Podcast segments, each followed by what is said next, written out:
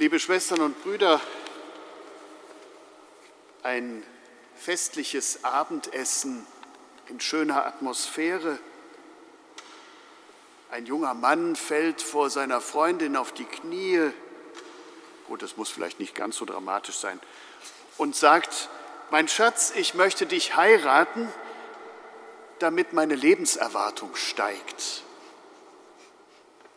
Sie merken, da ist so ein Bruch drin in der Romantik. Aber sachlich ist das durchaus richtig. Also statistisch ist es so, dass die Lebenserwartung von Männern, wenn sie in einer Beziehung sind, länger ist, als wenn sie nicht in einer Beziehung sind. Bei Frauen ist das merkwürdigerweise anders.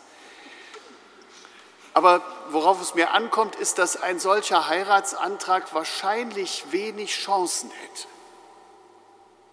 Wenn der Mann jetzt aber anders formulieren würde, zum Beispiel, heirate mich und mach mich glücklich, das klingt doch schon ein bisschen romantischer. Aber es ist bei genauerem Hinsehen natürlich nicht weniger egoistisch. Was wäre mit dem Glück der Freundin? Soll das im gemeinsamen Leben auch eine Rolle spielen? Liebe ist ja nicht nur haben wollen, sondern auch und vor allem etwas geben, etwas verschenken, sich verschenken. Um deinetwillen dein Glück und Wohlergehen wollen, weil es auch meins ist. Wir lieben aber nicht immer. Und selbst wenn wir es tun, dann ist es mitunter doch oft sehr stark am eigenen Wohl, am Haben wollen orientiert. Auch wenn wir es oft verschleiern, so sind wir Menschen, wenn wir uns ehrlich betrachten, vielfach besorgt um unser persönliches Lebensglück, selbst dann, wenn das auf Kosten anderer gehen sollte. Mehr oder weniger bewegt von dem Gedanken, am Ende bitte nicht zu kurz zu kommen, den Anteil zu erhalten, den ich brauche oder von dem ich denke, dass er mir doch zusteht. Bei den meisten Menschen ist das jedoch eingebettet in die Anerkennung allgemeiner Regeln des Zusammenlebens. Man hat irgendwann einmal gelernt, was sich gehört und was nicht. Man hat ein Gewissen herausgebildet und was ich selber nicht möchte, das füge ich dann irgendwann auch keinem anderen zu.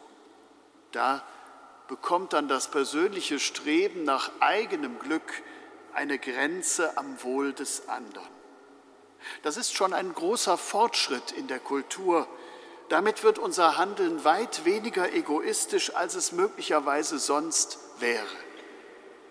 Das zeigt sich besonders wenn Menschen in Krisen sind.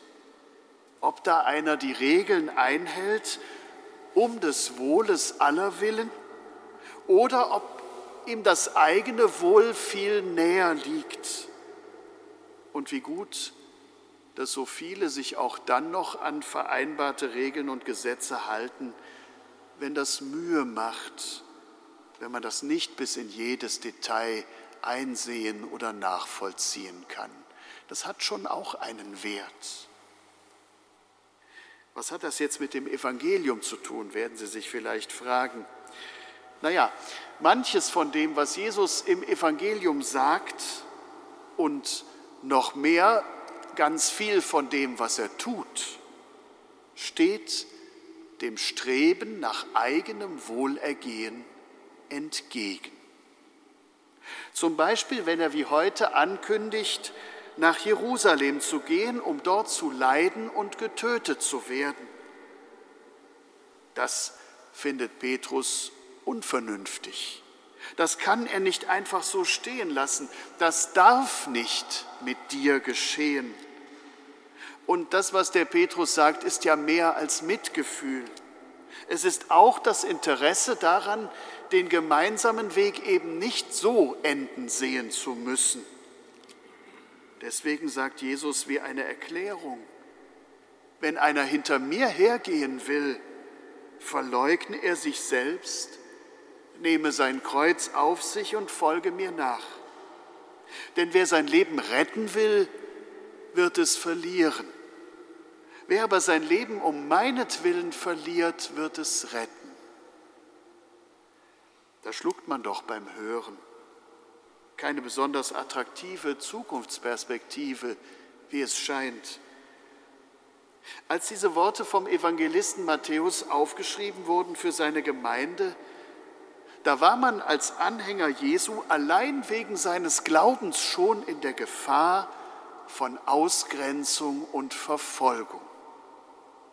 Das gehörte zur Nachfolge Jesu damals dazu.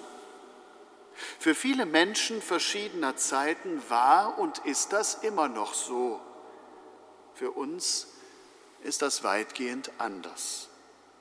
Für uns geht es beim Verlieren des Lebens um Jesu willen nicht um irgendein Martyrium, das man zu erleiden hätte.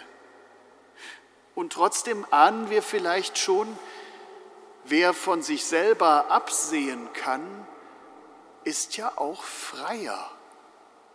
Wer für eine Überzeugung eintreten kann, der verliert ein bisschen von dieser furchtbaren Selbstbezogenheit, die sich selbst als das einzige zu verwirklichende Projekt ansieht und ist wahrscheinlich im Umgang mit anderen damit wesentlich angenehmer.